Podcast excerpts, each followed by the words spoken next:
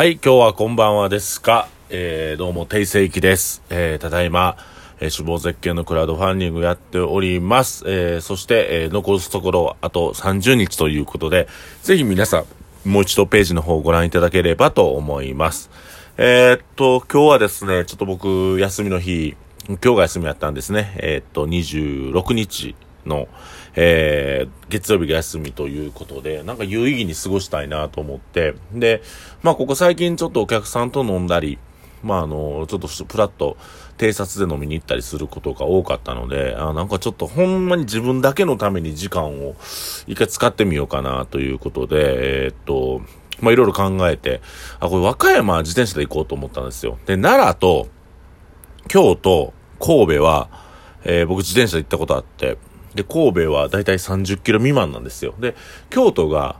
50キロいかんぐらい。で、奈良はね、もう27キロぐらいで着いちゃうんですよね。で、和歌山、えー69キロあるんですよ。片道。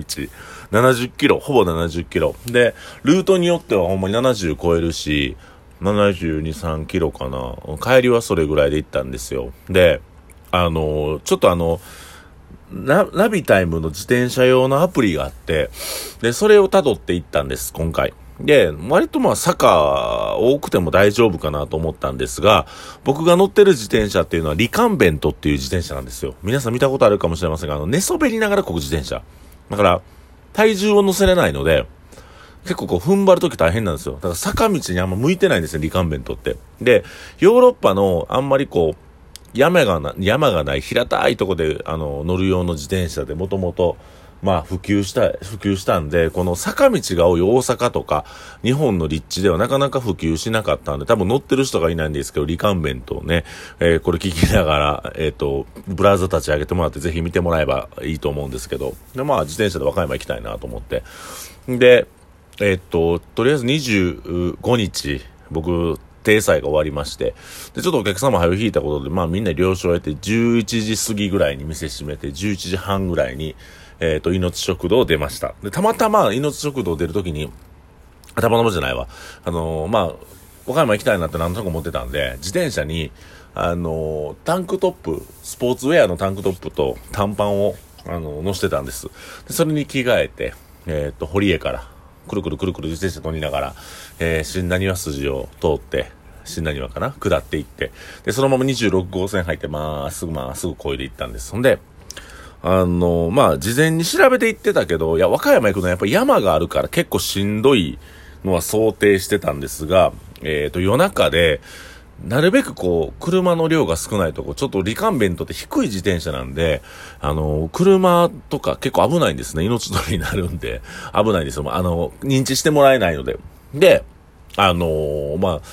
なるべくこう、交通量の少ない道を選ぼうと思って、その中で、えーっと、いやもう山越え、必ず必須でやっていかなダメなんですけど、和歌山行くときは。えーっと、山中谷っていうとこがあるんですね。山中谷を越えたら、山、山中谷っていう場所を越えると、えー、和歌山に入って、で、そこから割と行けるんじゃないかなということで、ナビで調べて、くるくるくるくる乗って、で、まあ、これ覚えて、自転車乗って覚えたんですけど、えっ、と、大阪市、堺市、高石市、泉大津市、岸和田市、貝塚市、えー貝塚市の次が、泉南市、で、えー、阪南市になるのかな？うん。って思うんですけど、この流れ、間違ってたらすいません。自転車乗って覚えるんですよ。堺の次は高石、泉大津。えーそして北、岸和田。ここまで合ってると思うな。あ、間ある？で、あ、泉佐野。泉佐野。で、えーっと、次、泉南市。で、えーっと、次が、阪南市。阪南市と泉南市がちょっとこう、なんていうかな、横になってるんですよね。で、こう僕はその泉南市の方入ってからぐーっと行って、でね、やっぱこう、想定外のことが起きるんですけど、あの、一応ライトとかつつけていってたんですが、USB 充電のやつで、で、まあギリギリまでちょっとライトの、つけやんとこうと思ってライトつけたらね、結構あのー消耗するんで。で、まあ、えー、峠越えのと手前ぐらいでつけて、山登るときにつけて、あって真っ暗です。あの、街灯もないし、山道でね、夜中の山道はやっぱ怖いですね。で、気温の方が22度ぐらいまで下がってて、結構寒かったんですけども、汗びしょで寒いからよく結構大大大丈夫かなと思いながら、まあ、ただね、怖さがあるんで、真っ暗な道走るってめっちゃくちゃ怖いですよ、山道。で、なんか物音がも聞こえたりするし、まあトンネルはなかったんですけど、行きは。帰りはあったんですけど、これ怖いなと思いながらもぐるぐるぐる回すんですけど、やっぱね、限界来るんですね。で、えー、っと、11時半出発して、えー、自転車こいで、えー、峠を越えて、峠も真っ暗な中ずっと越えて、で、えっと、和歌山入って、えっとね、2キロか3キロぐらいずっと上りなんですよ。ずーっと上りで。で、和歌山入ってちょっと行ったぐらいから、ずーっと下りなんです。ずーっと下り。まあもう山の構造上そうなんだけど、ずーっと下りで、で、そっからぐるぐるぐるぐるまた自転車こいで、あのー JR ナンバーの方にある、道民員がどうやら取れそうやと。で、カンデよ泊まろうと思ってんけど、カンデよってね、僕いつもあの、和歌山、えっ、ー、と、旅行行くときは、二種類で、道民員か、カンデよなんです。カンデは南海側の、南海、えー、和歌山駅の上。で、道民員は、あの、言うた井出商店っていうラーメン屋、わかりますかね？あの、有名な和歌山ラーメンの店。あのー、なんていうの、お寿司出てくるとこ、あの、柿の外しみたいな出てくるとこ。で、で、そこかどっちかなんですけど、今回は道民で、夜中からもうサウナは終わってますんで、えっ、ー、と、そのまんまお風呂入って、着いたら、お風呂入ってね、着いたんがね、3時半とか、かな。えー、まるまる休憩なしで4時間ですね。4時間ぐらい。ちゃう、4時間。うん。4時間かかりまして。休憩なしやで。休憩なしで4時間かかって、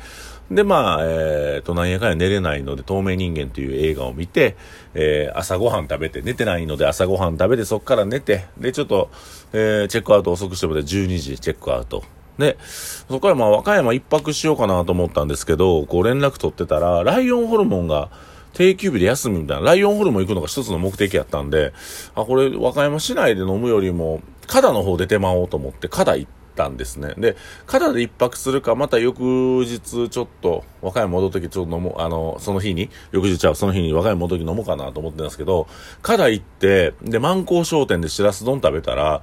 あ、これもうちょっと帰ってまおうかなっていう風になって、和歌山ね、市内戻っても、ライオンホルモンお、お目当てのライオンホルモン空いてないですから、もう帰ってまおうと思って、そこから肩から、ぐーっとまた海沿い走っていって、えー、っと、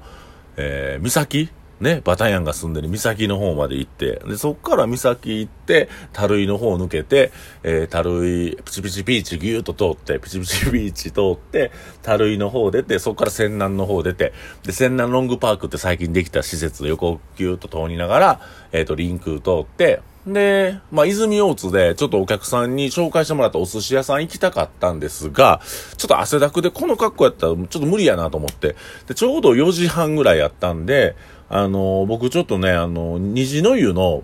えー、っと、海、えー、っと、錦の浜編、店、錦の浜店が結構好きで、で、サウナがこう、スタジアムサウナで、だんだんのサウナで暑くて、水風呂もいいんですけど、あの、外気浴がね、露天風呂のとこでドバーっと広くてね、ドーンと広いので気持ちいいんですよ。で、そこでサウナ2セットぐらい入って体洗って、キレキレして、キレキレしな、した後に、泉大津の、えー、寿司人というお店に行きまして、どうやらなんかこう、北ロー寿司っぽい感じで、えっ、と、1貫300円みたいな感じで、あらてちょっと食べて、マグロをね、あっち有名やいうか、マグロ食べて。で、まあ、泉大津で泊まろうかなと思ったんですが、まあそこは、あれなんか、あんまり、ね、これ、体力も有り余ってるし、寿司食べ終わったのが7時20分ぐらいやったんで、もう帰ってまおうということで、その間また自転車くるくるくるくるこいで、えー、途中何回か、えー、水分補給の休憩を挟みながら、えー、8時半ぐらいぐらいに、お、あ、じゃあ9時か。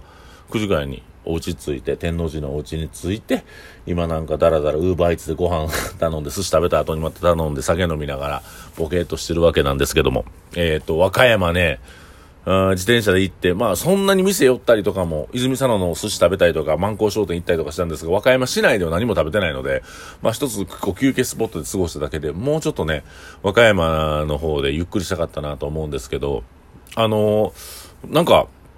なんでこんな長距離自転車乗るんですかっていう風に、結構ね、皆さんから言われることがあるんですけどね、僕はまあサウナといつもセットなんですよ。長距離移動してサウナ入る、その土地土地のサウナに入りたい、土地土地のお風呂に入りたい。道民もお風呂入りましたからね、あのサウナやってなかったけど、お風呂入りたいっていうのが一つの目的なんで、うん、結構ね、あの、リンクの方の、あの、リンクの湯とかね、あとは狭山の方の虹の湯とかも好きですしね。なんかそういった長距離移動の後にお風呂を挟んでから帰るっていうのが結構僕の中で結構休みの過ごし方っていうか、なんか無になれるんですね。自転車ながらこいでるとね、ボケーっとしてね、ラジオ聞きながらまあ乗ってるんですけども、えー、っとね、アフターシックスジャンクションを聞きながら、ボケーっと自転車くるくるくるくるこいで、で、なんか店のこととか考えたり、新しいアイディア湧いたりとか、こういう、なんか地方で、地方というかまあ、あの自分が普段、あの、生活圏じゃないところでご飯食べるといろんな発見がやっぱあるんですね。また、その、お客さんたちの会話の中でも、あなんかいろいろ学ぶことがあったりとか、あ、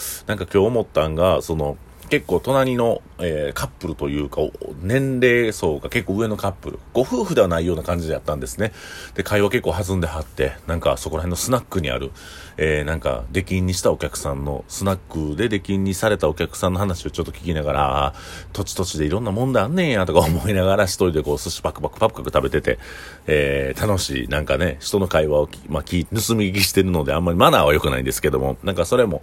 で、まだちょっとしたね、大阪もね、南の方行ったらね、僕らが普段使ってる大阪弁じゃな、